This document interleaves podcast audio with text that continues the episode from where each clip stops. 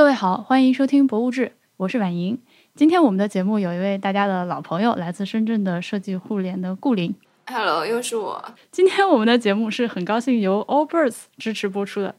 呃，我们在跟开始跟顾林聊天之前，我先说两句 Allbirds 啊。是在博物志的呃微信群里面的朋友可能都知道，我二零二零年就去年一整年坚持了没有买一件衣服、一件鞋子、一双鞋子。这里面有很多很多原因，哦，鼓掌。比如说，是不是为自己鼓掌？我比如说，我面对自己产生的很多的呃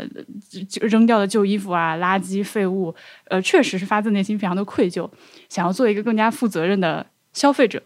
然后呢，我也想通过不买新的衣服来检测一下，在我现有的这些衣服里面，哪些是我真正爱穿，就是老是就每次穿衣服的时候就会。主动的去找他们的那几件，然后从而了解自己的穿衣的真正的发自内心的爱好和喜呃和习惯。再有呢，就是我也想训练自己不去冲动消费。在这个过程中呢，这一年里面我就列了一个清单，因为虽然说我不准买嘛，但是心里其实还是想买的。那我就把自己想买的东西全部写在这个单子里面，然后慢慢的去反思这些东西我是不是真的想买，真的想要。呃，这个就是我解禁之后想要添置的一些衣物，每一件都是经过了这样的一个长比较长期的呃思考和反思的过程。呃，而且每一件这个清单上的衣物呢，每一件都是可以和自己现在爱穿的衣服能够和谐多样的搭配的，同时还得保证这些新衣服是舒适耐久又好打理的。哎、就是这个过程非常复杂，回头有机会跟大家展开讲。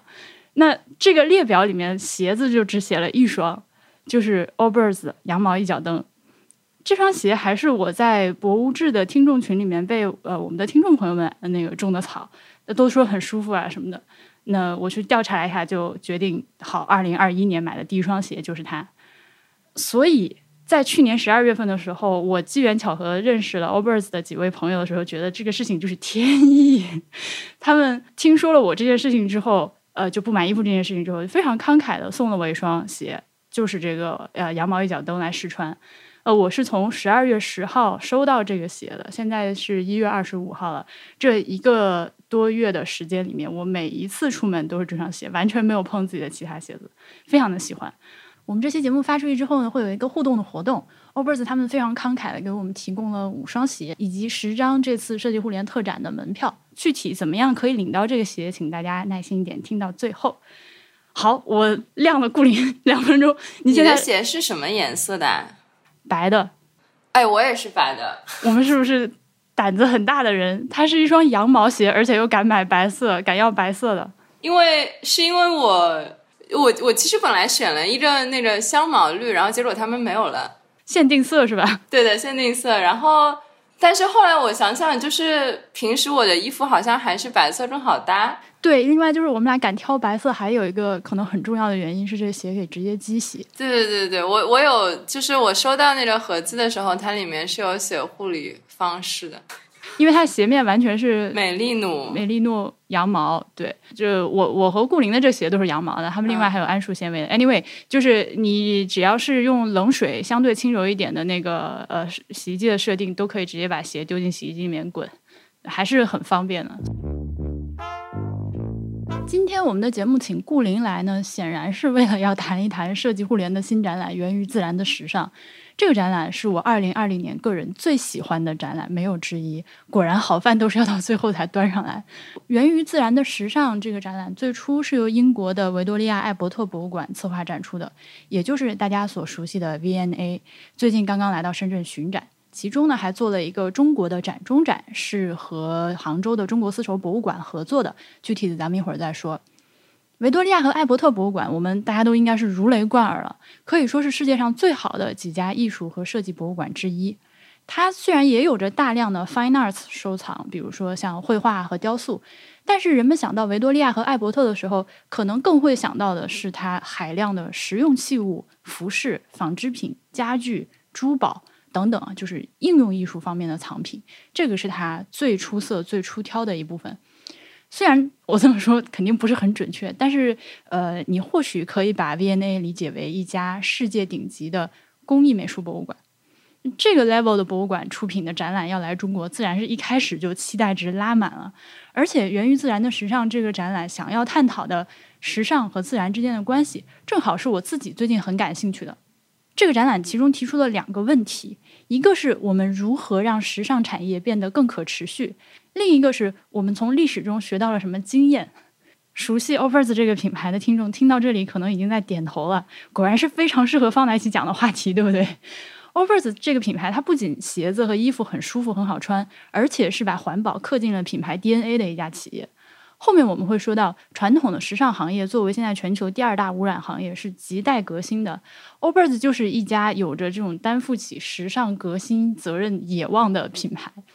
当我在看《源于自然的时尚》这个展览的时候，尤其是看到最后一个部分面向二十一世纪的设计的时候，其实我心里在想，为什么这个里面没有展出 o b e r s 因为真的非常非常的合适，他们的衣服和鞋子是可以无缝的放进这个展览的展柜里面去展出的。所以 Overs 支持我们本期博物志的播出呢，一方面也是希望帮助我们更多的把本期节目中这种关于时尚行业反思的信息传播出去；另一方面，我个人的私心也是希望能够使 Overs 和这样一个展览发生一些联系。那接下来我们的节目呢？首先，我想请顾林给大家介绍一下这个展览它的一些概况、它的一些 meta 的信息和呃筹备的状况。然后接下来呢，我们会顺着这个展览的思路给大家捋一下，它每个章节分别都有些什么样的内容和精彩的展品。好，首先请顾林简短的介绍一下。对，就像婉莹刚才说的，就是 B N A 是在一八年到一九年的时候做了这个展览。但是，就是比如说，很多媒体会问啊，你们花了多长时间准备这个展览？我我我可以说，这个原来的这个主策展人叫 Edwina Erman，那可能就是倾倾其所学，这个呵呵这个用他毕生所学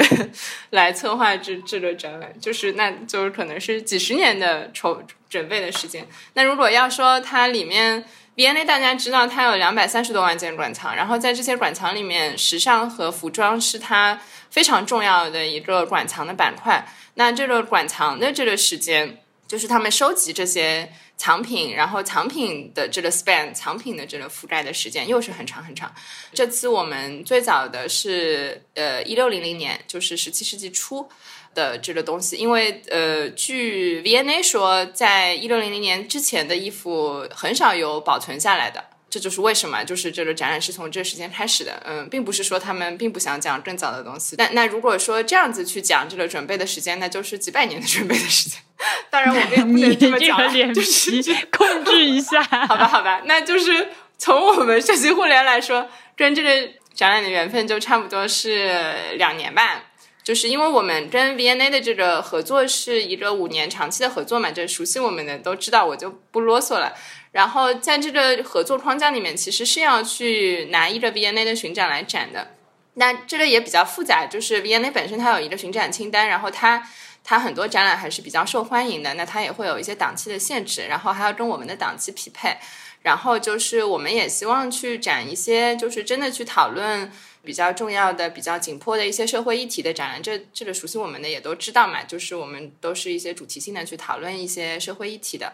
嗯，然后再就是结合各种各样的这个标准吧，然后双方的这个兴趣点啊什么的，最后嗯就选择了这个展览作为巡展，嗯，那中间也很波折，就一年半之前。就基本上已经全部确定了，然后我们也开始着手去就各种申报啊什么的，因为它里面有刚才讲了从一六零零到现在嘛，所以呃，然后就开始申报啊什么，因为它里面有很多老的东西，叫我们要去申请一种濒危证，因为它里面有很多濒危物种的标本啊什么的，要去专门申请濒危证，这个是跟以前我们所有的展览都不一样的，就是它不仅是一个就是文物申报之类的东西。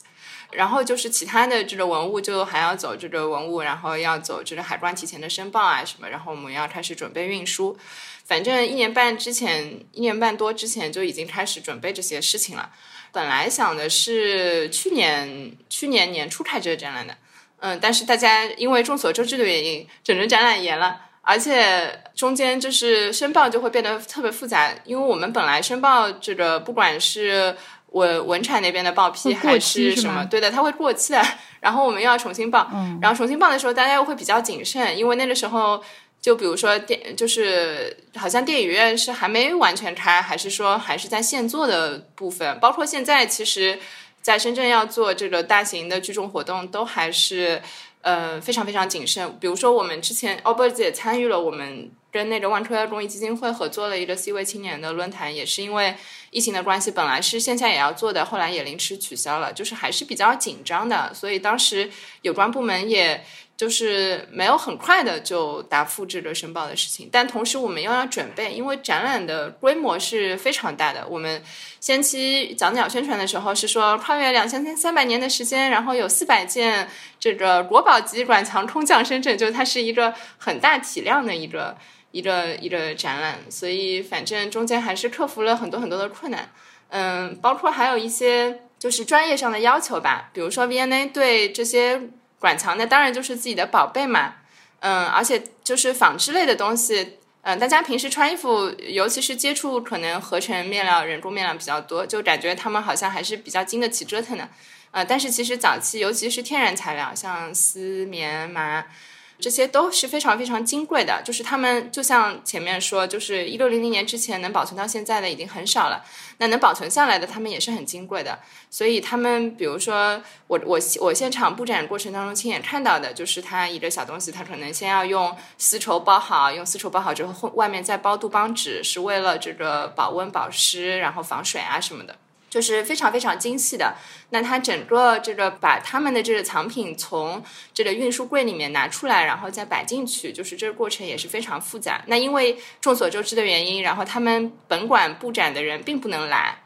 结果就是，其实我们还又找了，就是我们跟中国丝绸博物馆合作嘛。刚才婉莹也说了，然后就找了思博这个专门做文物修复的老师，然后 VNA 在中国也有一些他们合作的这种顾问啊什么的，然后组成了一个专家团队，我们才能实现 VNA 的这个布展要求。它有大概几百个级别的文件，就是专门去说这些东西应该怎么 handle 的。总而言之，就是一个千辛万苦才能做出来的一个展览，就是不看真的是太不划算了。我想先传达这种概念。是的，是的，不是因为我认识顾林、认识设计互联的朋友，是真的。一边看的时候，我就真的是觉得是二零二零年最好的展览。虽然我二零二零年没有出国，一直在国内，但是也还是看了不少的博物馆。这个是我真的觉得最喜欢的。那顾林刚刚讲了一些关于这个展览比较 meta 的信息，前期的一些准备啊之类的。那你还是得呃把那个新闻稿念一下，告诉大家这个内容是个怎么样的展览。嗯，对的，内容就是 刚才你说的那两个问题，就是整个展览它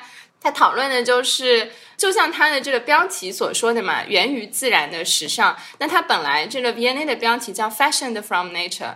就是大家知道 fashion 这个词，就是在这个标题里面，它其实既是双关，对，它既是名词又是动词来的。就是名词当然就是大家很熟悉的时尚这个词啊，但是熟悉是一回事啊，就是不是知道它到底是怎么回事是另外一回事。然后，fashion 的这个词 其实是指就是把一个什么什么东西做出来。它本来是一个反正拉丁拉丁词源的一个词，就是就是 fashion，。它本来是就是一个制造，就是非常非常手工的一个词。那这个意思在英文里面就是非常明确的，在指向呃人用自然去做东西这样的一个过程。呃，那这个做的东西主要就是我们穿的衣服，然后穿的鞋子啊、包啊，就是配饰啊，就是这些跟穿戴有关系的，嗯，这些东西。对的，所以整个这个展览刚才呃说了，就是它根本上是在去讨论时尚和自然的关系。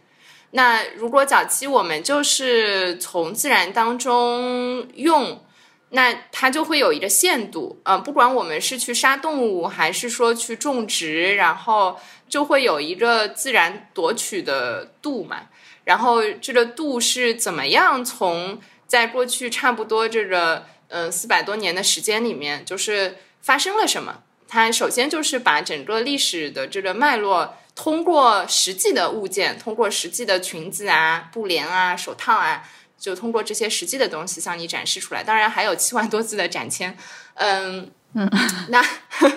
另外一个部分，所以就是来看的人，嗯，其实我们经常说这展览是可以看很多遍的，就是第一遍是去看这些东西有多好看，那它当然展示了一些非常独特的材料以及非常独特的一些工艺，那就去看这些东西怎么样的巧夺天工，怎么样的特别，嗯，怎么样的稀奇，嗯，但是另外。一遍，就是第二个维度，就是说去看它背后的这个呃社会代价或者说自然代价，嗯，它对自然造成了怎么样的破坏。嗯，然后我们又在这个历史的过程当中，嗯，可持续这个理念，嗯，包括最开始今天节目开始婉莹说的这种，嗯，不管是作为消费者的自省，还是说作为这个生产方、品牌方，嗯，他们不断的去反思，然后做一些不同的尝试，希望去降低对自然的负面影响。呃，以及说这个自然的危机现在到底到了一个什么样的程度？嗯，就是这些是这个第二个维度，是那个更复杂的，就是也我们希望大家可以看了展览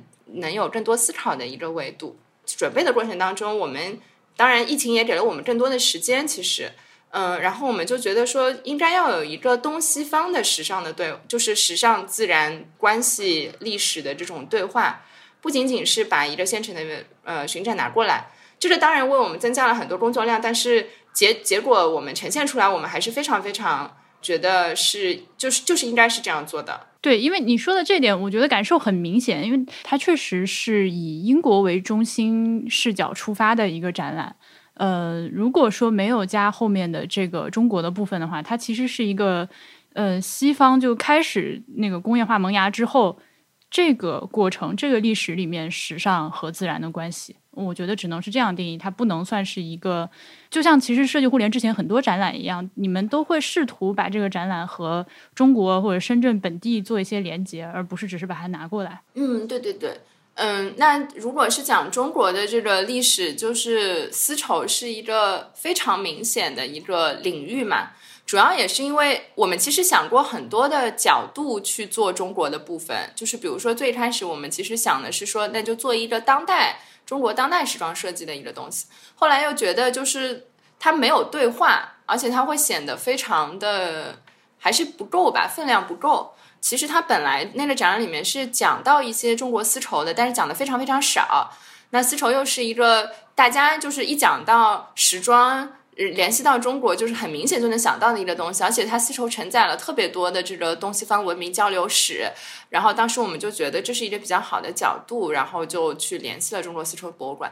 呃，但是比较，因为丝博馆它是一个国家一级博物馆，他们其实也不轻易的出借展品，也不轻易的这个合作的。所以就是其实这个合作也是因为三方关系都比较好。国丝馆其实跟 V&A 是有合作的，大家不知道有没有听到过，就是。呃，巴黎世家前前段时间有一个展览在国丝馆啊，就是就是他们跟 V&A 合作的，因为三方关系都比较好，就他们跟 V&A 也很熟，然后他们就很乐意，然后积极度特别高，就是跟我们一起来合作。呃，第二呢，就是我们找了一个特别好的策展人，就叫张希美，她是一个，对她好可爱，对对对，嗯，她真的，呃，张张老师就是一个从小就是。特别会手工，而且他特别特别喜欢织物，就比如说织毛线啊，或者是这个一块布啊，就是他反正从小就特别喜欢。他说六岁的时候他就自己手工做了一个布娃娃，嗯，他在一席上面有演讲，大家可以去看。反正首先就是他对这些东西特别特别有感情，然后等于从小到大这就是他生命当中的一个，这就是他的生命啦。所以就是跟跟跟这样的这个老师一起工作，真的是哎呀。就无以言表的这种感动吧，很幸运你们能找到几十年，几十年，对对对。然后二呢，就是说他他确实有一些新的眼光，因为他自己是一个香港人，然后这个在一个亚洲国际都会，所以就是可能是他去诠释，他来去挑选国丝馆的藏品的时候，又跟这个大陆官方的一些角度会不太一样。嗯，所以这也是为什么，就是我们中国的部分其实是也是非常非常精彩的。就是虽然在比较短的时间里面，而且大家远程工作，张老师在香港，然后包括我们管的这个策展团队，就大家精诚合作吧，才能远程把这件事情做出来。那最后这个一从万物，呃，中国今昔时尚，它本身这个名字就是对 Fashion from Nature 的一个非常中式的翻译。那所以刚刚顾林已经跟大家也不是很简洁的讲了一下，对不起，完全不按提纲出牌。早上婉莹发我提纲的时候，我就嗯了一声，然后我就就开始自己发挥，太难管理了这个嘉宾。所以我们现在可以更加带着大家捋一下这个展览，大概是一个 简洁的介绍一下。有我我对我对这个简短的讲讲这件事情已经不抱希望了。我们现在呢，就呃顺着这个展览的这个顺序，呃，就是不是顺序吧，顺着这个展览的思路，跟大家捋一下它中间的一些章节。那我们就先说 V&A 展览的这个部分，它一共是六个章节，呃，一六零零到一八零零手工制作，然后一八零零到一九零零，嗯，规模越大污染越大，然后再是时装平民化。然后是抗疫，然后是二十一世纪的设计，然后再是未来面料。嗯，但是这样子讲，大家可能会觉得有一点点，哎，怎么一会儿是时间，一会儿没有时间？所以就是其实呃，就是一六零零到一八零零手工制作是很清楚的嘛。嗯，基本上大家会看到大量的这种宫廷服饰，那个时候也是只有贵族呃才能穿得起，就是。就是这些，就是精工细作的东西，或者说也只有这么精美的东西才留得下来了。其实平民的很多质量不是很好的衣服也留不下。嗯，对的，对的，嗯，东西方在这阶段都是一样的。嗯，张希明老师也经常说，说那个时候中国人老百姓也就是穿穿这个马革，呃，好一点嘛，穿点棉，然后基本上是原色的，不不然就是靛青染一下。啊，基本上就是原色和蓝色啊，所以大家看那些古装片就有特别多，就是老百姓穿五颜六色，就那基本上如果这就摸一下年代，就基本上是不太现实。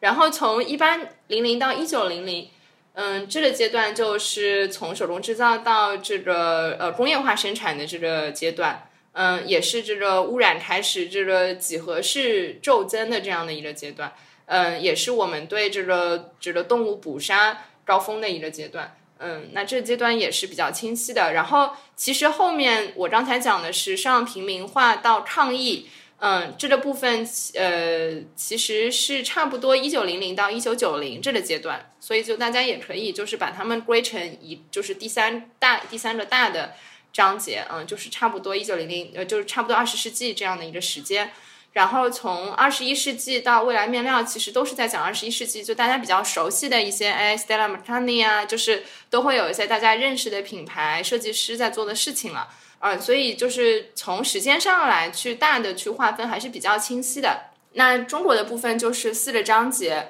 嗯，其实张老师我觉得很有意思，就是呃，两个展览的结构上还是有一种互文的，嗯，因为毕竟是就是先有 B N A 这东西，然后去回应嘛。嗯，所以中国部分的章节是四个章节，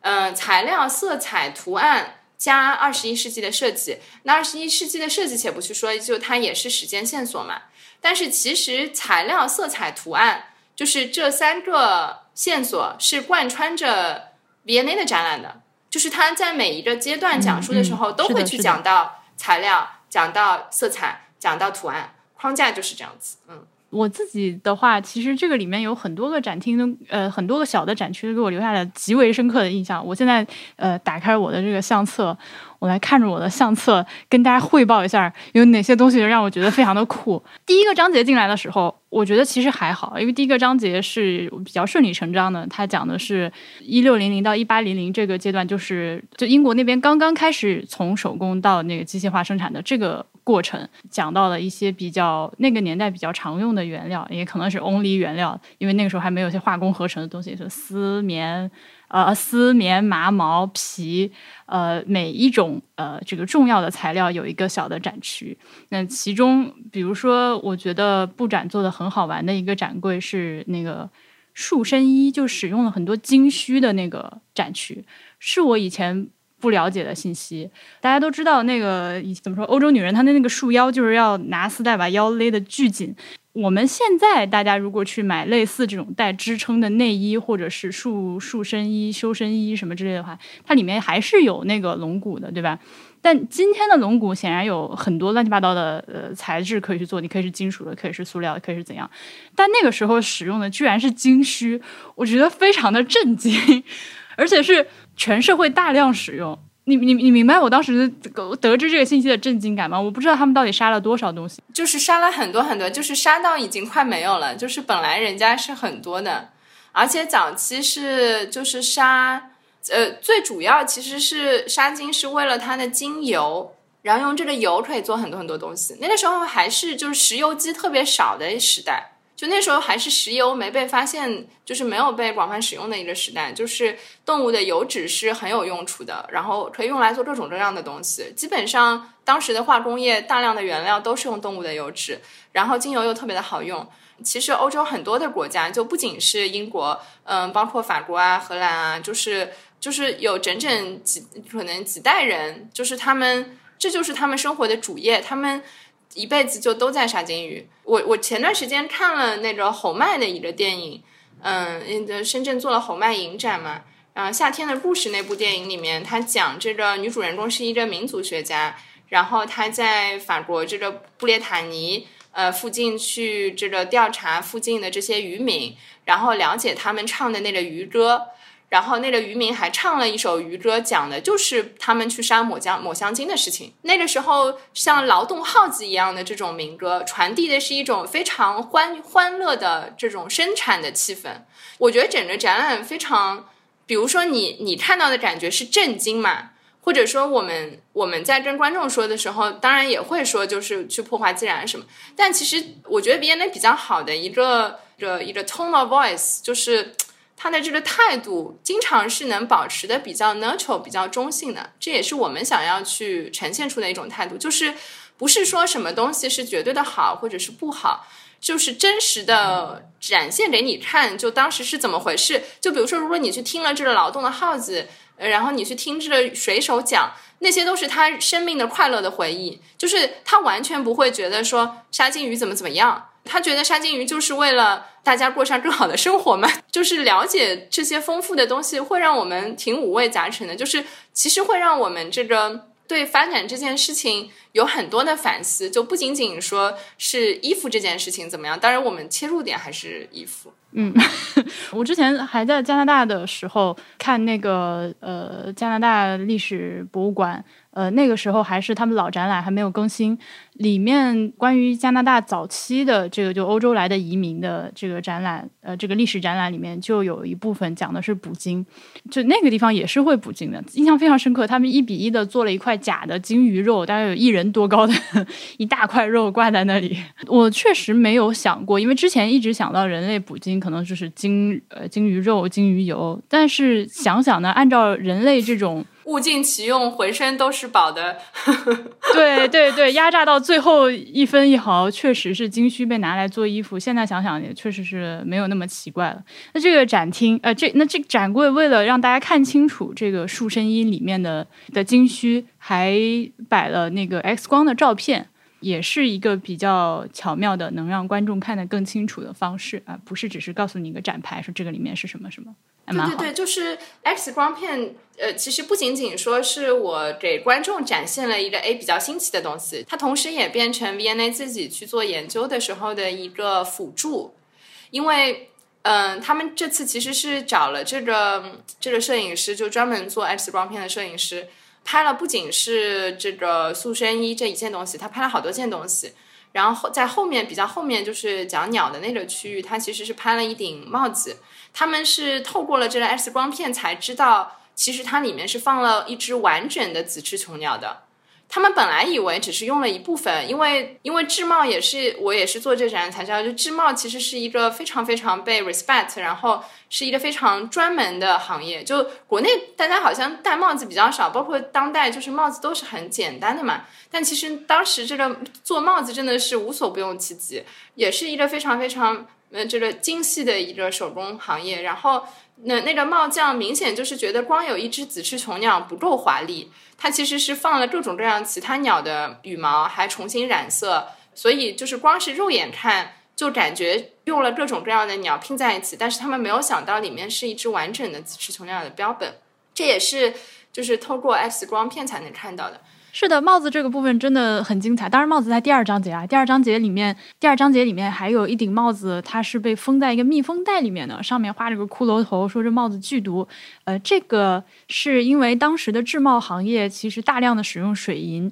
然后这个制帽的工匠时间长了之后，他确实吸入了这个水银蒸汽了之后，就脑子不太好使，整个人都有点中毒。《爱丽丝梦游仙境》里面不是有个 Mad Hatter 嘛？他其实这个人物形象来源就是。呃，因为帽子做多了，所以有点疯疯癫癫。那 anyway，我们刚刚一直在说第一章节，那第一章节里面，除了像金须这种比较猎奇和少见的。呃，制衣的材料其实像棉麻、毛丝就相对来说更日常，我们一直到现在都还在继续使用了。呃，在那在那个阶段，就是一六零零到一八零零的这个阶段，其实英国已经开始在为了追求纺织业的发展，再开始破坏本地的自然环境了。呃，我刚说的这几样东西，其实都是需要大量的呃排出那个废水啊，甚至有些是一些有毒的排出物的。呃，它经过一些蒸煮、呃清洁。漂白各种各样的过程，呃，但是那个时候由于还没有进入一个大规模的工业化生产的时代，嗯，好像英国本地还是可以吃得消，就是自然还是可以吃得消人类这样做的，也不知道呀，就是是不是当时就已经吃不消了，不并不知道。然后这个展厅里面它。棉麻毛丝嘛，其中毛这个部分，由于我当时去看展览的时候，其实就是抱着要为我们今天这期和 a l b e r t 合作的节目做准备的目的啊，就特地的去观察了一下关于羊毛的这个展厅。这展签上也写到了，就是在那个时代，羊毛就已经是非常常用的一种呃纺织原料了，因为它保暖、吸水、耐用，然后又有弹性，并且同时适用于梭织和针织的工艺，然后又可以把它呃进行纤维的粘化，制成毛毡。在这个十七世纪呃到十九世纪这段时间的英国，其实他们还是以本地出产的羊毛为主的。但是从那个时候开始，其实最好的羊毛就是西班牙的美利诺羊毛。呃，美利诺羊毛的好处，一个是它单个纤维长，还有一个是它非常非常的细，比其他的羊种的那个毛，呃，纤维的直径要更细一些，大概只有人类的头发的二十分之一这样的一个粗细度。后来我们当然知道，随着这个大英帝国的崛起，现在其实美利诺这种羊，它最多的地方还是澳大利亚和新西兰。A l b e r t 做鞋面的这个材料其实就是美利诺羊毛。说来也很好玩，因为在此之前确实是没有什么厂家拿羊毛 来做鞋子，呃。但是仔细想想呢，拿羊毛做鞋面又很合理，因为它就像我刚刚说的，又保暖、又吸水、又透气、又耐用，然后又有一定的弹性，这样你的鞋就不会挤脚。Allbirds 采用的这个羊毛全部都是来自新西兰的，呃，美利诺羊毛，而且是呃得到这个 ZQ 认证的。我还特地去上这个 ZQ 的网站看了一下，它是它其实是新西兰当地的一个羊毛，我们把它。理解成一个协会或者商会吧，就得到这个 ZQ 认证的美利诺羊毛都是保证了动物福利，也保证了这个环境的可持续性。呃，羊毛本身质量很好，呃，所有的羊毛。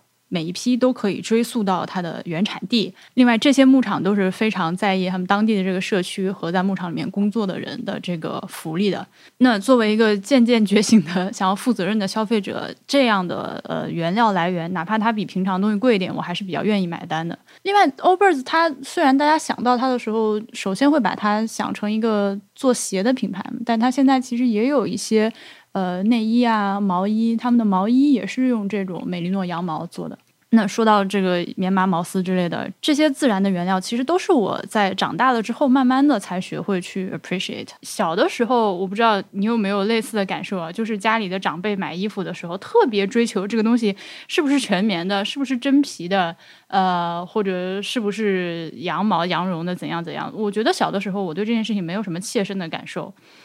到了自己能给自己买衣服的年纪了，就上了大学，离开家之后自己买衣服，主要是追求的是款式和造型。其实现在回想起来，我的二十多岁的这十年里面，买了很多其实质量非常的不好，但是就是追求个样子的衣服。嗯，对的，就是我我家里面女性长辈也都是特别特别强调这个。要自然的材料，就是提到人工材料，就是一种嗤之以鼻的态度。当然，他们完全是有理由的。就比如说，透气性确实不如天然的真丝好啊。即便就是天然的材料，可能会更难打理。那你穿的时候，包括你打理它们也会更小心嘛。这还是一个相辅相成的东西。包括比如说，呃，珍稀这些材料，因为比如说羊毛特别好。我这次，我这次，我前段时间，呃，回上海的时候，嗯，去看我外婆，然后。他们这个沙发上面就铺了一块特别漂亮的这个呃绿色白色相间花纹的一条羊毛毯，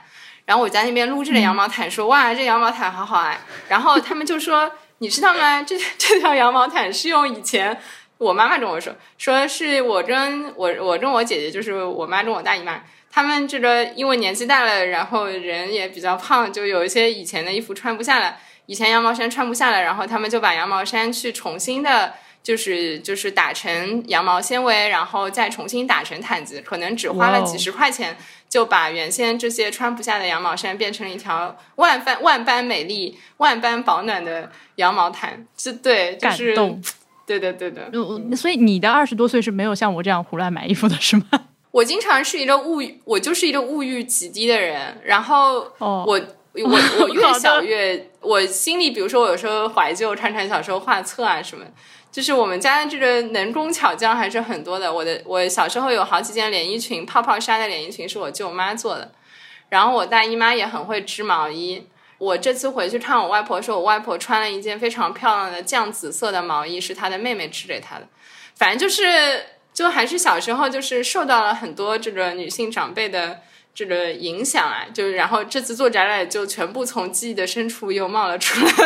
啊！你这样好好哦，我真的是我我我我我没有，我经过了一个浪子回头的过程，我 现在。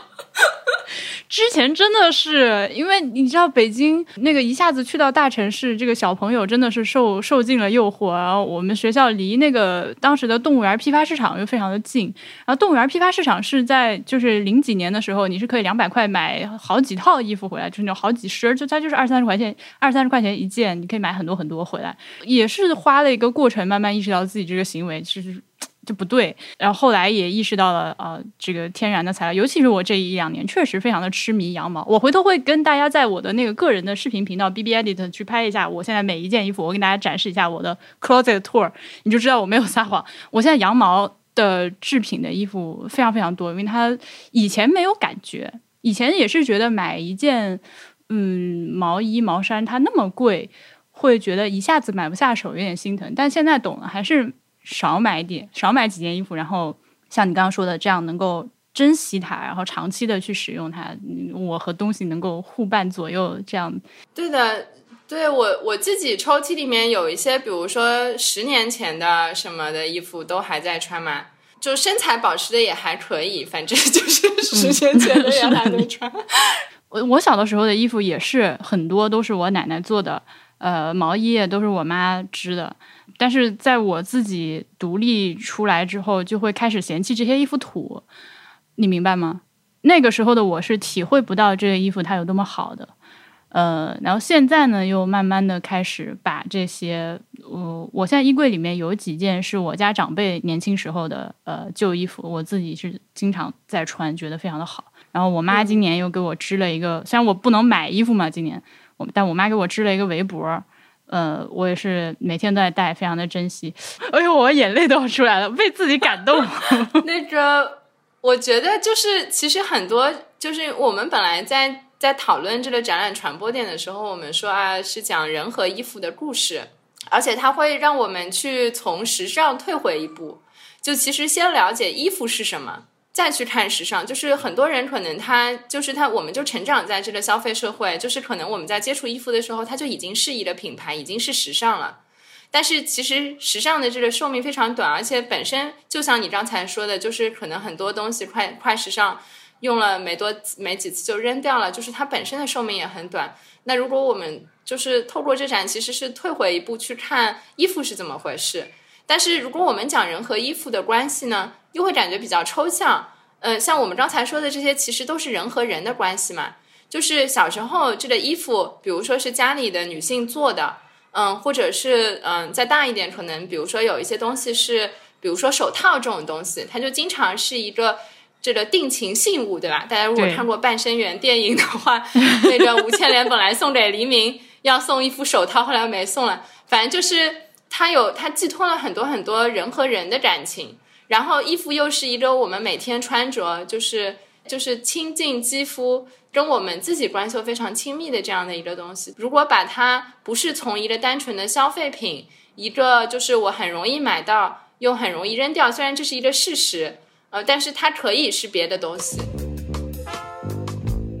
过了前面材质的这个部分之后，后面有几件非常就是精美到令人炸舌的一些东西，比如我看海报上也出现的，呃，这一件那个棉纱制成的，上面缀满了绿色的甲壳虫的这个翘翅的这件连衣裙。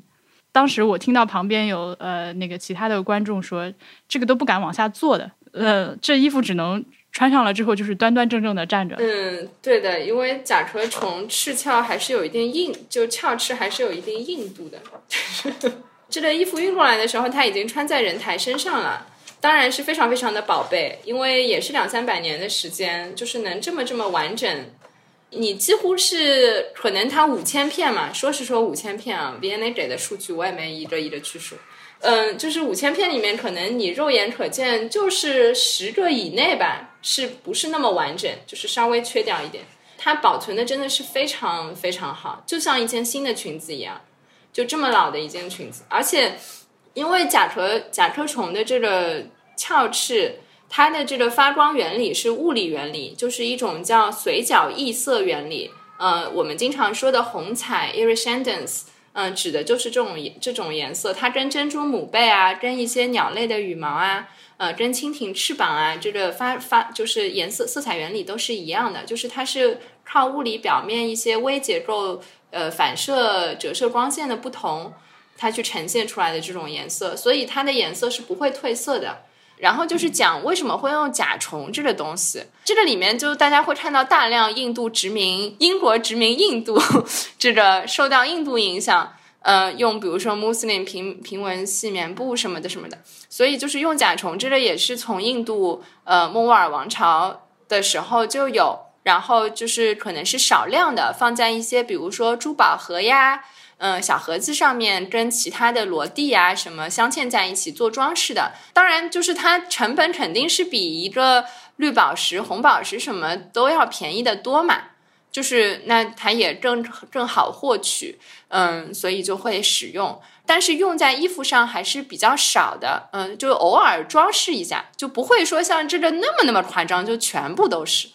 但是欧洲人看到了之后就会觉得哇，这太好了。这个这个成本太低了，就是又成本又低，效果又好。这个花一毛钱就可以得到一颗绿宝石的效果。然后当时他们说，就是很多这种，就是去别的地方杀别的地方的动物，然后拿别的地方的东西，完全就是因为它成本很低。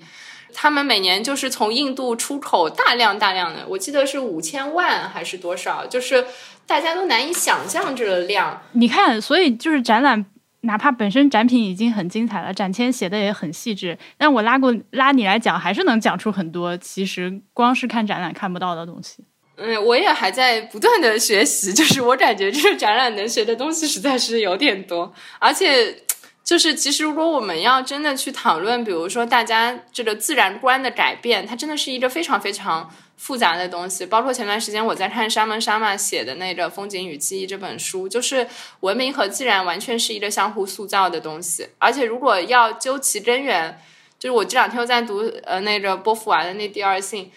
就是他讲就是人类他就不是一个自然拿我怎么样我就怎么样的一个物种，他就是一个老想着我要创造一个自己世界。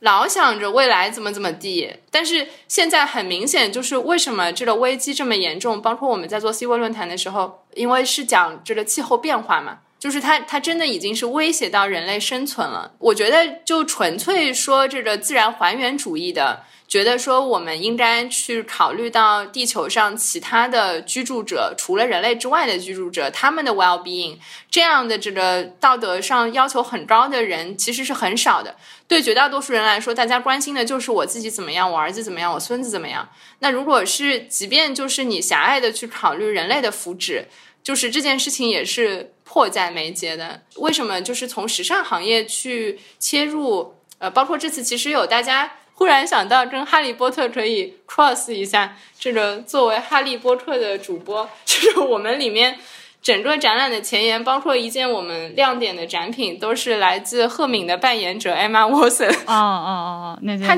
他自己就是学时装设计的，然后就是他也讲说，因为时装行时尚行业，这个就包括这个纺织业。服装，然后整体时尚品牌，就是这些行业，呃，统称吧，就是它是全世界第二大污染源。他们的改变真的是会切实的改变，比如说整体的碳碳排放、碳中和，呃，水污染，它能触及到的面太广了，去影响我们如何去应对气候变化以及气候变化带来的种种的这个人类社会的危机。你你你你说到哈利波特，其实里面有一个展柜非常哈利波特，就是有很多鸟做的帽子的那里。这个如果是熟悉哈利波特的听众。都知道我在说什么，就是其中有一个角色，他的奶奶，呃，是一个维多利亚时期遗老，一天到晚穿的就是这种毛皮毛皮的大衣，然后头上有顶着一整只鸟做的帽子，就是这样一个造型的老太太。我所以，我当时在那个展柜里面看到这些衣服的时候，我就哇哦，甚至有点电影戏服的感觉。呃，哎，我这样吧，我都放弃了，因为我们这个展览里面它可以。嗯，拎出来一件件跟大家讲的展品实在是太多了，我就想顺着顾林刚刚那个话继续往下说。那个 Hermione 那个扮演者，她的那件裙子，呃，这次也是出现在海报上，是一个比较……其实我个人觉得那个衣服不是很好看，我不知道你 有没有同感？就是是和 Calvin Klein 合作设计的衣服吗？对对对，而且那个 Emma Watson 说她自己参与设计了这条裙子，就是是她跟 Calvin Klein 一起做的。对，它是一个呃，其实是西装裤，然后外面加了一个裙摆，所以是可以当裤子穿，也可以当裙子穿。那在这个嗯展区里面，除了这一件之外，还有很多其他我个人非常非常喜欢的，比如说我最喜欢的整就是整个这次展览从头到尾，包括中国的部分、外国部分，最喜欢的一件展品是那个 Jean Paul Gaultier 的一件呃穿珠。模仿豹纹的连衣裙，那衣服实在是太酷了。让波哥切本身就是一个非常放飞的设计师，我一直就很喜欢他。然后他的那件连衣裙是用非常细碎的穿珠钉出了一张豹皮，你远看的话，你会以为它是一整张豹皮做的连衣裙，但是离近了看，发现是穿珠做出来的，连那个眼睛、胡子、呃胡须的细节都做的很精致，而且。呃，又有那个张波哥贴遗像的那个顽皮，呃，他把那个一整条豹子的长长的尾巴也做了出来，这样你穿着这件裙子的时候，你就必须腾出一只手来拎着这个尾巴走，就非常的讽刺。我很喜欢这件作品。呃，对的，但是就是呃，是一件很好的作品啊。我觉得这个里面啊，就是它有一个问题，就会就是它如果避免了某个问题或者解决了某个问题，它就会有别的问题。就这是人做人，反正做事儿，他就就总有好，总有不好，就是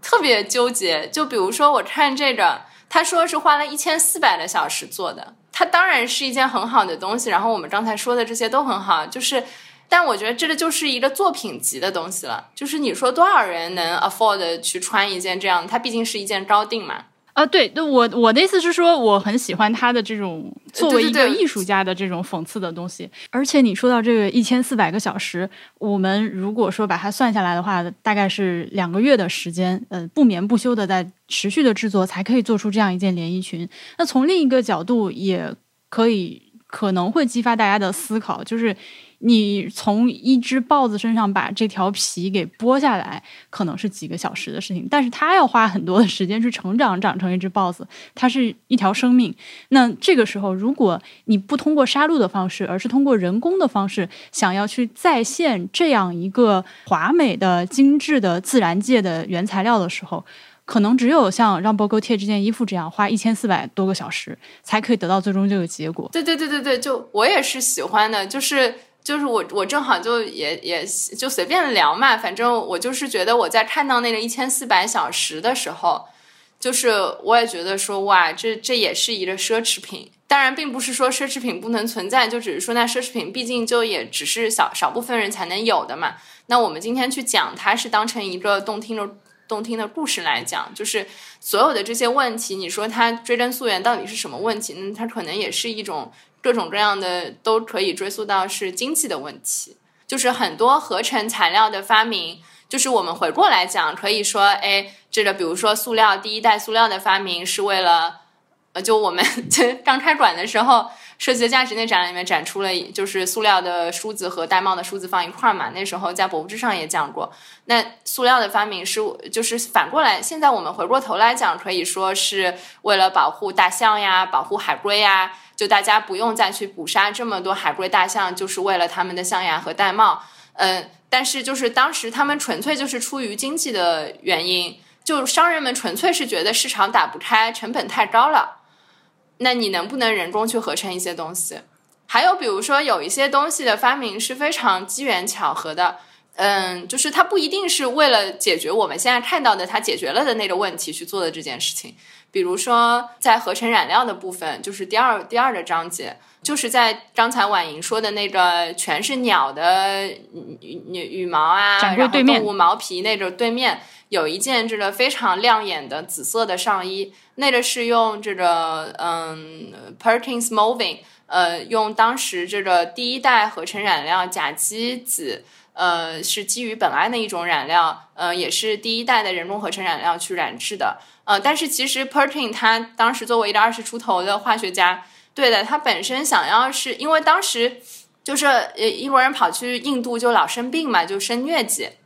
大家现在喝的那种鸡尾酒叫 gin tonic，就是 gin tonic 这个鸡尾酒里面汤力水它就是用奎宁调制的。呃，奎宁是可以抗疟疾的，奎宁是这个金鸡纳树上的一种生物碱。呃，当时其实是为了就是这么多人都有就是都都得疟疾，就是奎宁又比较少，金鸡纳树比较少，那能不能人工合成奎宁？p e r t i n 这个人，他本来是为了去从煤焦油的苯胺里面试图提取奎宁，但是失败了。但是在这个过程当中，他发现哇，这个化学反应出来有非常漂亮的紫色，然后他又去研究说，哎，这这紫色是怎么来的？后来他就索性去做染料了。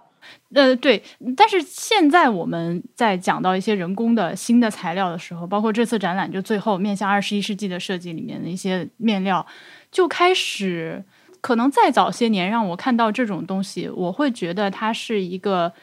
呃，有一点近科幻的内容。比如说，我们这次展览里面看到有一些靠那个植物根茎长出来的纤维，虽然说这些东西还没有，呃，或者说是人造人造蛛丝编织起来的这个纤维没有投入大规模的生产，但是也开始有一些东西慢慢的被使用了起来。比如说菠萝纤维，对吧？菠萝纤维现在。呃，后来我问了一下，是已经开始在工业化生产中使用了。然后还有像这个呃呃 o b e r s 他们用那个桉树的纤维，呃，虽然展览里面没有，但是也是一种呃近年来开始开发出来的一种新的材料。它其实是其实就是天丝，呃，莱塞尔莱塞尔面料的这个天丝。天丝的话，据我所知是有除了这个像 o b e r s 他们用的是南非桉树的纤维之外。呃，欧洲那边他们用的是冷杉树嘛，还是反正就是松松树、杉树这种树的纤维来制作出来的材料，也都是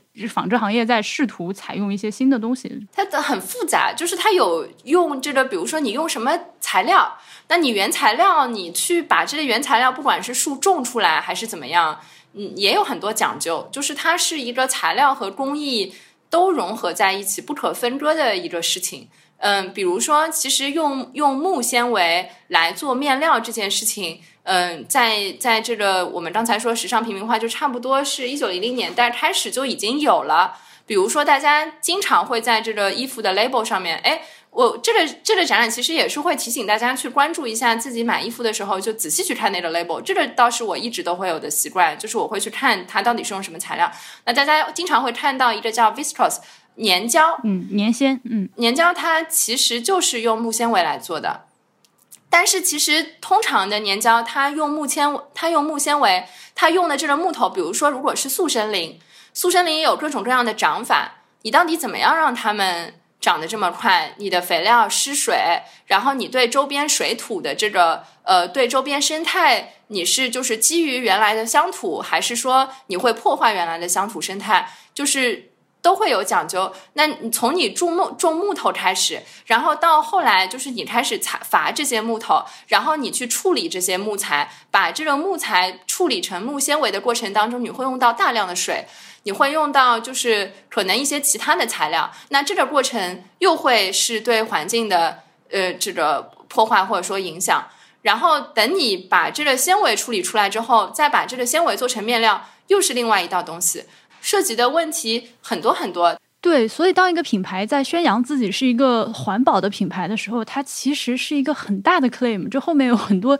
一系列的问题，比如说你刚刚提到了这个，如果我们拿树木或者是植物来做成纤维，然后再做成成品的这个商品的衣服和鞋子的话，它当时种植的环境是怎么样的？这个 Ober's 我也查了一下，他们使用的这个桉树，我刚说都是南非的嘛，他们种植这个桉树的农场都是尽量少的去使用肥料，然后不进行灌溉。在完全依赖这个天然的降水使这个树木来生长起来的，呃，这种桉树纤维它相比起传统的棉花种植业会少用百分之九十五的水，并且能够大量的减少这个企业它的这个 carbon footprint。不过，除了像我们刚刚说的这些原材料上的问题，还有像供应链，这个商品它是本地生产、本地销售，还是说它的生产涉及到了一个世界范围的大转运？对对对。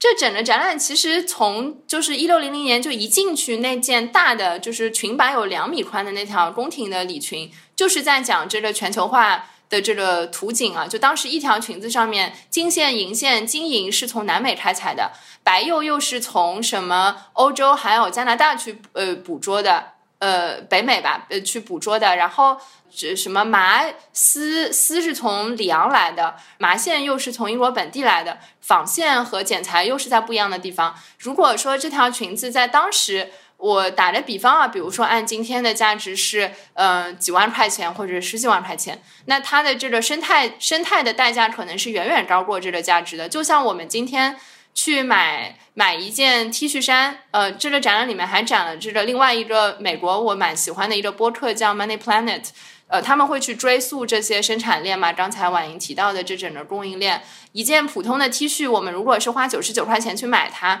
但是它背后的整个，如果我们要去追踪它的碳足迹，呃，它棉是在哪儿种的，然后线是在哪儿纺的，面料是在哪儿做的，然后在哪儿染色的，然后最后再送到送到服装厂，然后做出这样一件衣服，嗯，且不去再去计算它如果被废弃了之后，这个处理它废弃。呃，回收的这样的一个过程的成本，那它是肯定是远远高过九十九块钱的。所以就是前面我想说，这个它涉及的问题真的是非常复杂，这也是呃让我们学到了很多的一个地方。当我们在讲可持续的时候，它并不是一个，就像我们开幕论坛的时候，那个中国嗯纺呃中纺联的那个有一个专门的可持续发展办公室，然后他们有一个主任叫胡科华，讲话也挺直白，挺好的。他说。就是你们以为的可持续，往往不是真的可持续。比如说这个 Emma Watson 的这条裙子，又说的是用这个回收塑料瓶 PET 这种材料，就是新型的回收塑料去做的。呃，但是就是它也只是在塑料瓶回收的这个阶段，它能回收塑料瓶。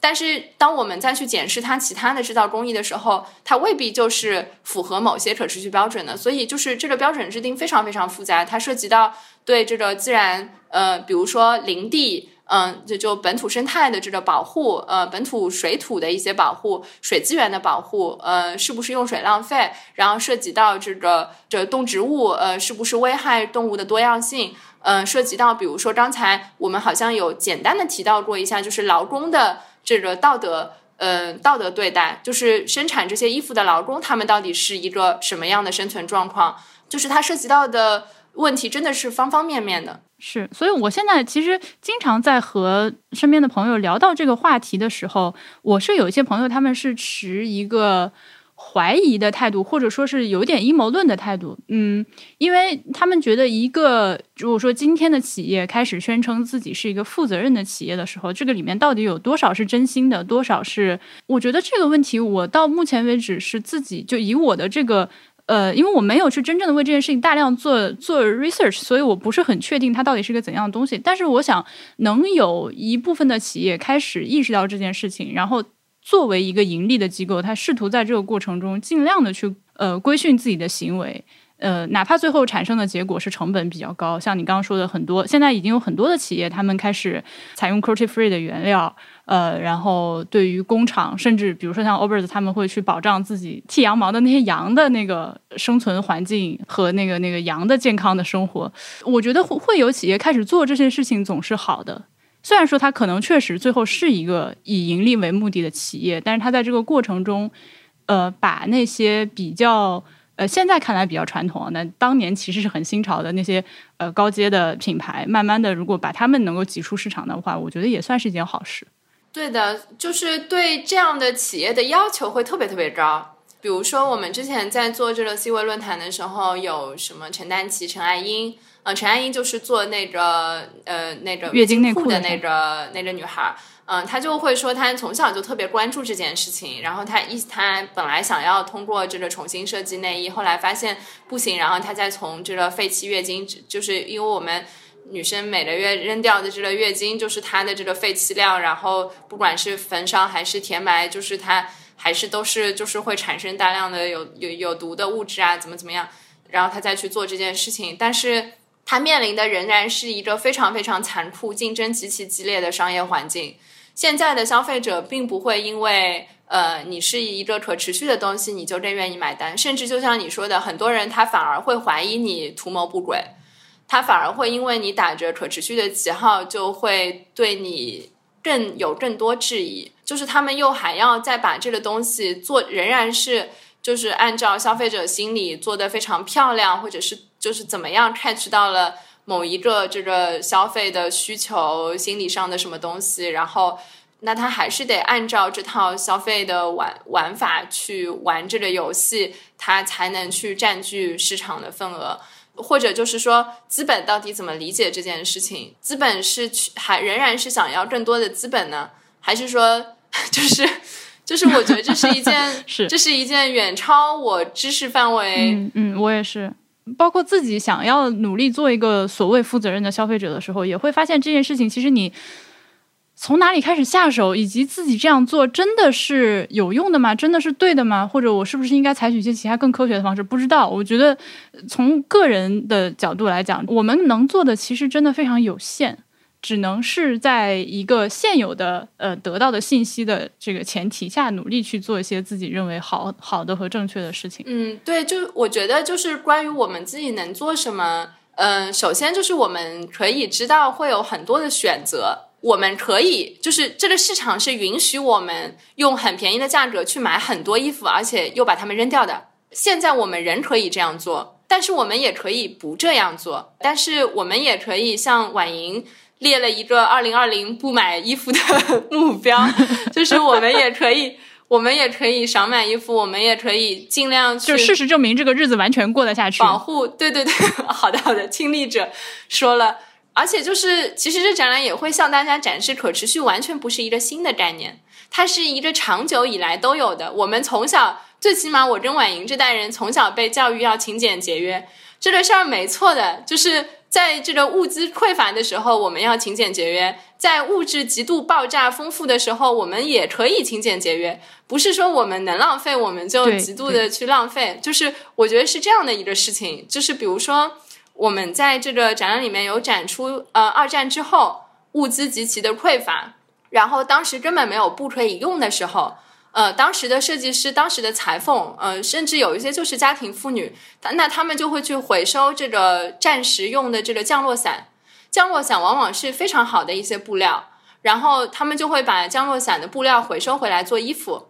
而且他们会想出这个尽可能节省这种布料的剪裁方式和风格，但同时又让它非常非常的漂亮。比如说，我们展示的一件上衣就是用了蕾丝的方法，所以这样就是又又非常好看，又节省非常优雅，但是又节省了尽可能节省了布料。还有比如说，以前这个呃飞行员他们这个在敌区的时候，嗯，用的这个地图都是丝绸真丝做的地图。为什么呢？因为首先它相对纸来说它就是防水，然后它展开的时候可以没有身影，嗯，就是更好的帮助他们去隐藏自己。嗯，然后这些真丝地图现在回收回来也可以做衣服，就是这个珍惜利用，包括我们早期呃以前这个呃妇女普遍受教育程度不是很高，我们在中国展区会看到张老师呃找了一些他自己收藏的一些各种各样的绣片啊。给小朋友做的那种什么象头、兽头的那些帽子啊，那些完全都是用边角料做的。那个象头帽子很恐怖，我必须吐槽一句，那个象头帽子的死亡凝视的眼神，我发个图给大家看，回头，嗯，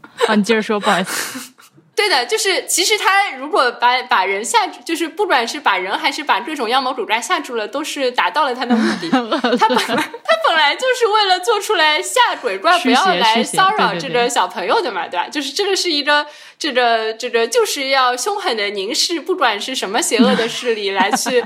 什么伏地魔什么的，然后去保护自己的小哈利嘛，保护自己的孩子嘛。所以就是 对，然后那些全部都是用边角料做的。然后它可以把边角料这么这么巧妙的组合起来，而且其实即便是我们在展览里面看到一些极尽奢华的衣服，他们也都有这个勤俭节约的美德体现在当中。比如说我们开场看到的那条，又是那个两面宽的那条无比豪豪豪华美丽的裙子，那条就是据懂行的朋友说，就是因为我们这个展览还有一些，就是展览设计上还有一个很好的好处就是。大家可以三百六十度无死角观看这些展品，四面看，就是是可以看到它们的背面的，这个是通常大家没有办法看到的。然后在这个背面，就是他们发现了一些修改的痕迹，也就是说，一件衣服，那当然当时也是度身定制的，不像现在我们有弹性的均码的这种材料嘛，呃，没有尼龙，没有橡胶的时候，那呃，当时都是要度身定度身定制的。但是比如说主人胖了一些了。那我衣服改一改，它还是可以穿的。一件衣服不会因为我胖了，我穿不下了，我就把它扔掉。就是这个是当时就，即便是在这些贵族的身上也都会有体现的。还有比如说，它有一些这个做工虽然非常的精细，但是它也会尽量的节省这些做工。比如说有一件男士的马甲，它的背面比较花哨的那个天鹅绒绒花的那些面，只做了会露出来的那些面积。就是没有露出来的那些面积，它就是简单做了。对的，对的，就是因为你反正穿的时候你不会单穿的，你总归要穿外套的。那就是外套遮住的部分，我就简单做做。然后，就你说它偷工减料也可以，但是我觉得就也是也是尽量节俭嘛。不管它是在节省它的劳动力，还是在节省这些材料。对，这个都不光是当时了，然后。呃，我可能 要是不是要连续两期节目 Q 到我最近在看的一个时尚博主的阿哈和 Lolo，他们有采访一个他们的好朋友是个副哥，在萨维尔街做了很多那个高定的衣服，同时也采访了一位在这个萨维尔街做衣服的一个中国的裁缝，他们就说在做这种比较高级的服装的时候，其实它的那个面料缝起来之后，里面都是会有这个冗余的部分的。将来你如果长胖了的话，这个衣服拆开稍微放一放，还是能够改了之后继续穿的，这个也体现了你说的这个嘛。哪怕是不管是当时的有钱人，还是今天是最有钱的这一批人，他们愿意花这个大价钱做这样一身定制的衣服的时候，同时还是要想着这件衣服要长久的去穿。呃，将来长胖了或者变瘦了，还可以改一改的，不是说一锤子买卖只穿两下儿。还有就是这个杀动物这件事情，也不是说。这个今天大家才醒悟过来，其实醒悟了很长时间了，嗯，只是大家看到的成效非常不显著。比如说那个，嗯，在这个又是刚才说的这个这个鸟鸟的羽毛啊、毛皮啊，这个柜子里面有一张老照片，那老照片是二十世纪初，呃，英国皇家鸟类呃保护协会的一个抗议的照片。这帮人穿的很像清朝的官员，就穿一些男的穿了一些长裙子，然后还戴了帽子，然后他们胸口挂了一些牌牌，就像那种犯人会在胸前挂牌牌一样。就今今天看来有点诡异。当时也是银盐摄影术刚发明没多久嘛，然后他们会去拍那个白鹭，呃，那次抗议就是为了抗议捕猎白鹭的。他们就拍了很多白鹭的照片，然后印在这个印出来，然后挂在这个牌牌上面，然后还举了一些抗议牌。嗯，最起码从嗯嗯十九世纪二十世纪初，嗯，大家都已经开始有一些这个生态保护、动植物保护的觉醒。嗯，当然就是问题仍然是越来越多，然后但是方法也越来越多。其实整个对对这个呃这个，比如说棉花。一个革命性的转折是七十年代一本叫《寂静的春天》的书，他当时就在说，虽然比如说我们刚才说，哎，长辈会说穿全棉的特别好，但是棉它作为一种纯天然材料，它在种植的过程当中大量耗水，如果是用农药杀虫剂的话，它会极度的污染土地，呃，就是它也会产生很多的生态的问题。然后当时《寂静的春天》这本书就是在讲。呃，要去这个取消、减少，然后呼吁去发明新的更保护环境的杀虫剂。所以这本书出来之后，美国马上就出台了法律，去禁止早先的那些毒性特别大的杀虫剂的使用。嗯，就是这些事情都一直在发生。如果是《三体》的这个小说的读者的话，应该非常熟悉这个故事。你知道吗？他那个小说里面的初代大 boss，就是整个出卖全人类的那个人，就是因为看了这本书，然后得到了觉醒。呃，那个如果这样说的话，什么灭霸不是老觉得就是人类就是人类自己的天敌，人类就是地球宇宙的天敌，就是要打一个响指把一半人都杀死嘛？就是就是你怎么说呢？这些事情，对的，对的，就是有些人也会把环保主义者妖妖魔化吧。但是我对我们先不要这样说这件事情，就反正从七十年代开始，从七十从七十年代开始，就是一些政府才会比较官方的去。去这个颁布各种法令啊，嗯，包括现在联合国有这个十七项吧，好像是可持续的发展目标啊什么的，嗯，但是就是民间的组织是一直都在进行的，就是大家自发的去去讨论，觉得说这个事情有问题。我真的是我可以深刻的感觉到你在你在做这个展览的过程中到底做了多少功课，你这滔滔不绝，真的是七万多字的展签是我校对的。然后四十篇语音导览也是我跟张老师一起写的，嗯，不过张老师真的是教了我很多。那说完了这个展览的内容，我觉得还可以跟大家再多唠两句这次展览的形式设计、空间设计。怎么说我我走进去第一反应，因为我和波比一起进去，第一反应就是哇哦，它那个层高极高，墙面上应该用的是那个呃，墙面上是特别强的那个纸吗？呃，对对对，就是特维克纸 t y v i k 就是杜邦纸 t y v i k 的那个纸，嗯，杜邦纸，呃，那个杜邦纸本身就是有一点絮状的 texture 在里面，然后灯光一打就非常的朦胧，而且呃，英国的展览的这个部分，呃，整个的。室内建筑造型吧，我姑且称作它是一个很西方的造型，是有一些穹顶啊、拱顶啊之类的这个东西，然后把这个本来繁复的建筑，呃，抽象成了一个极简的线条的呃形状，然后用了这样一个呃特别强纸的这个材料放在一起，呃，非常的柔美，就很干净，嗯，而且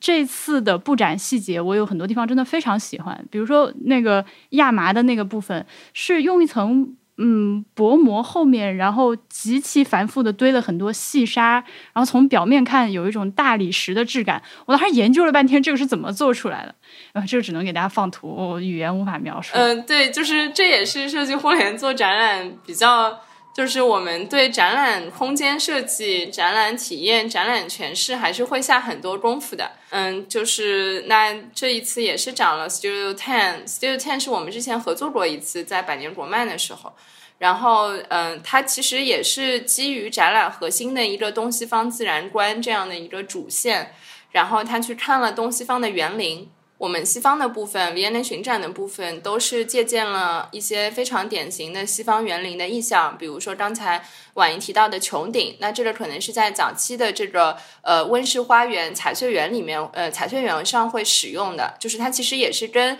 人类这个认识自然界的这个历史是紧密有关联的。然后就是它整个这个通道廊道的这个形状，呃，包括宽度，然后意象。光线，它其实也都有参考，比如说欧洲的那种迷宫灌木，大家看过什么简奥斯汀啊？就是那些几何的，对对对对对，就是女主人公会在这个里面跑来跑去、窜来窜去，然后找不有这种灌木灌木迷宫的这个意象也有借鉴的。然后像刚才婉莹提到的，就是材质上面，她在选材料的时候也会选一些展览里面就是非常典型的一些材料，比如说她刚才说那个，嗯，这个沙。蒙在沙里面的，它其实是一些绒花，它有这个立体的呃肌肌理和质感。然后在棉的那个花，我们一共有四个花园吧，然后在分别在四个展览章节里面，呃，那它也会分别对应这个章节在讨论的那个主要的材料。然后中国的部分就是用了一个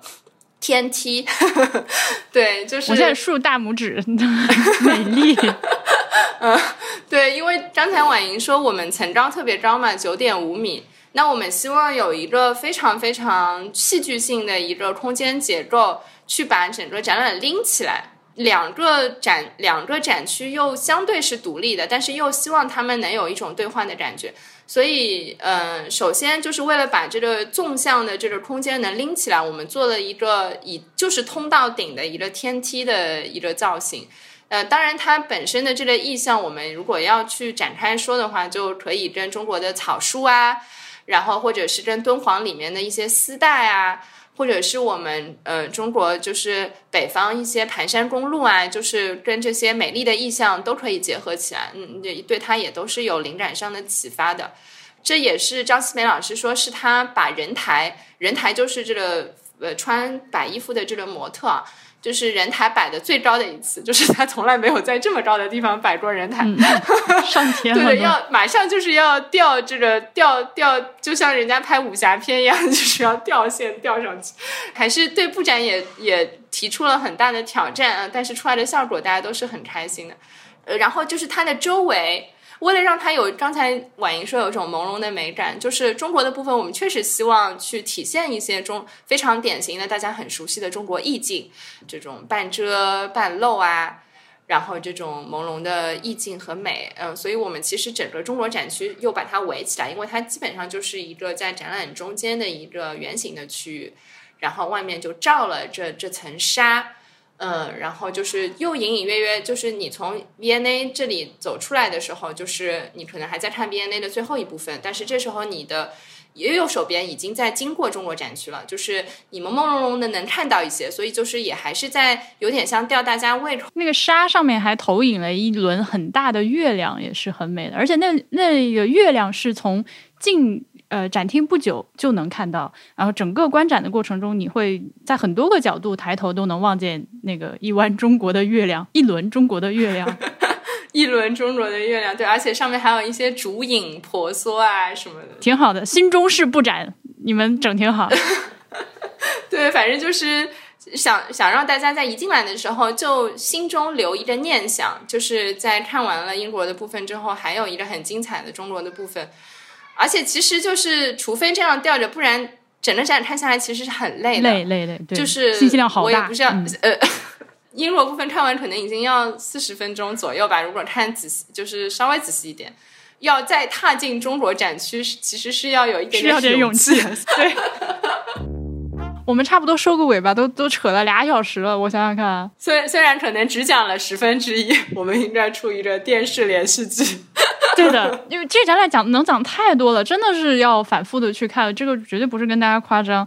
嗯，我我在想，因为我自己已经算是一个在开始在反思自己的一些。这个过度消费和破坏自然的行为的一个，我在想，如果说是一个完全没有这根筋的人，他来看了这个展览之后，会不会也有一些类似的想法？我希望是这样吧。我们有小朋友过来看，然后面露惊悚表情的，害怕那些，就是有一些小朋友可能还好，对的，但是有一些看到会害怕的，就是比如说他真的看到那些就是动物标本啊、皮啊、毛皮啊这些。呃，对对，这个展览也要讲。如果你是一个恐鸟症的患者的话，你就谨慎的去看，其中就有很多的部分你可能都会死亡。哦，对对对，如果有恐禽症的患者，哎呀，真的是不太不太适合你。对不起，朋友，缘尽于此。我还我还是我还是很想让他们来。我在想有什么办法可以就是几米警告，比如说贴一个前方十米鸟类警告，前方十米请闭眼。对，然后我给。恐情症患者打的六折什么的，就是我们虽然说这个录音已经录了两个多小时，但是真的是这个展览只能讲到很少的一小部分。你去见识一下，我我之前一直说这个话的时候，嗯，其实会有一些朋友提醒我说，你说话不要太崇洋媚外。但是我真的觉得 V N A 的策展水平是中国现在没有几个博物馆有的。不是说东西有多好，你要去看看人家这个展览的思路和他是怎么样把这件故事编织起来的。你要说拼展品，可能世界上很多国家都拼不过中国。但是你要是说做展览的这个思路，我是服气的。你 在中国的博物馆的策展里面是看不到这样水平的东西的。我想我们的听众应该都还是能够明白我说的这个意思，就是说我们现在去看博物馆，不是为了看宝贝。不是为了看国宝，不是为了看镇馆之宝，你是有很多比这个东西本身更加有意思的那个博物馆的看点的。我们节目来到了尾声，还记得我一开始的时候说过是有福利的，对吧？我们有五双鞋子以及十张票要送给大家。o b e r s 这个品牌它有很多很多的优点。我们刚刚我和顾林刚刚其实聊到了，就是大家在今天做购物决策的时候，当你要买一件衣服、买一双鞋子的时候，我们希望大家是能够买少一点，但是买好一点的，然后重新学会惜物，长久的拥有一件自己购买回来的东西，去享用它，但是也爱护它。Allbirds 的鞋和衣服就是在时尚行业里为大家提供了这样的一个选择的。它首先非常的舒服，而且选用的材料也很好，而且还是对环境非常负责任的一家企业。而且，而且它还有一个令人非常心安的好处，就是它从来不打折，从来从来不打折。这就让你在做出我刚刚说的那个买少一点、买好一点的购物决策的时候更加的放心，因为你不用去等双十一或者六幺八，你什么时候买它就是这个价钱。没有没有，我是想回应一下刚才说不打折这事情，我真的觉得还蛮好的。反正我我我没拿钱啊，我说的是发自内心的，就是我前段时间。买了两瓶，就是买了一个这种头发洗发露、护发素的套装。我买完之后第三天，我就看到它降了三十块钱。我我我那个时候内心的愤怒是没有办法用语言表达的。我觉得你应该赔我钱。然后，而且其实我当时买的时候，他已经说他那个时候是在搞活动。消费者的心声。然后后台去联系客服的时候，对的，然后客服竟然客服说。我们完全有权利做我们想做的推广活动啊！我们什么时候要做活动，就是我们的权利啊。对，买 Overs 就没有这个问题啊。那我拐回来，呃，如果你想要收到呃 Overs 的鞋子或者是展览的门票的话，请大家在我们的小宇宙评论区，或者是转发博物志本期节目推送的微博。注意了，有作业的要写下你的坐标，就是你在哪座城市，或者你在哪个区域。和本期播客给你留下印象最深刻的地方，就是你一定要先听完我们的节目，然后对这期节目写一个听众反馈。然后我们不是抽奖，而是我会从这次的小宇宙评论区和微博转发的朋友中间挑选出五位，我觉得印象非常深刻，或者是你。或者是我发现你真的有很用心在听节目，或者是你说的话对我非常有启发，让我觉得非常有道理，甚至是批评都没有问题。如果说你批评的我觉得非常在理的话，我会挑五位朋友送鞋，以及十位朋友送门票。另外还有一个博物志听众专属的小福利，就是如果你在 Obers 的天猫或者是京东的旗舰店买任意一双鞋，呃，当然是原价，他们不会给你打折的。但是如果你备注“小黄鱼”这三个字的话，就可以获得一副黄色的鞋带，这是小黄鱼的黄。Obers 的鞋带，刚刚节目里都忘了说，也是由回收材料制成的。它是由这个回收的 PET 塑料瓶制成的纤维编织成的鞋带，也就是我们大家喝那种矿泉水瓶子的那种塑料瓶。如果你想要得到一双小黄鱼色的 Obers 鞋带的话，在下单的时候备注“小黄鱼”三个字就可以了。好啦，再重复一遍，想要得到鞋子或者门票的话，可以在小宇宙评论区或者是博物志的微博转发留言。告诉我你人在哪里，以及本期播客给你留下印象最深刻的地方，或者简单直接去 Obers 下单，备注小黄鱼，然后就可以得一双鞋带。我非常非常的希望，二零二一年全球疫情能够终于稳定下去，大家都可以穿着舒服的 Obers 的鞋出门看展览，去你想去的城市，去你想去的国家，走入久违的大自然。好啦，感谢大家的收听，我们下期再见，拜拜，拜拜。